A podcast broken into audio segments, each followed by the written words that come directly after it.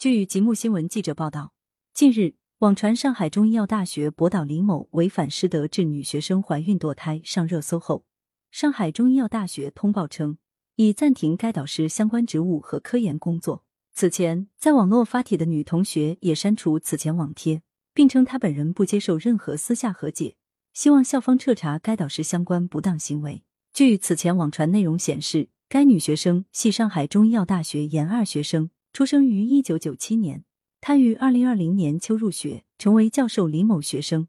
入学不久，李某就对其非常关心，且营造自己婚姻不幸的形象。后两人逐渐发展成男女朋友关系。该女同学在二零二一年四月查出怀孕后，独自一人到医院打胎。二月二十四日凌晨，上海中医药大学官方微信发布公告称，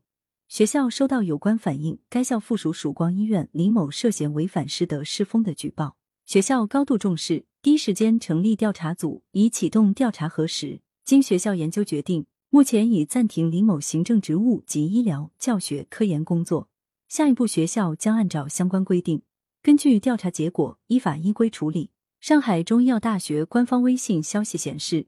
李某，主任医师、博士生导师，曙光医院肿瘤科主任、中西医结合肿瘤介入研究所所长。国家卫生计生突出贡献中青年专家，该校学术荣誉体系讲席教授，先后入选全国百名杰出青年中医、国家中医药管理局重点学科带头人、上海市优秀学术带头人、上海领军人才、上海市医学领军人才等。在上海中医药大学官网国家百千万人才工程获得者名单中，仍有李某名字。节目新闻记者注意到，上海中医药大学发布公告后。上文女学生已删除此前相关网络文章，并回应称，本人绝对没有接受任何物质上的好处，也不会接受任何私下和解，希望学校彻查该教授相关不当行为。二月二十四日上午，上海中医药大学工作人员回复吉木新闻记者，相关情况等待进一步调查。感谢收听羊城晚报广东头条，更多新闻资讯，请关注羊城派。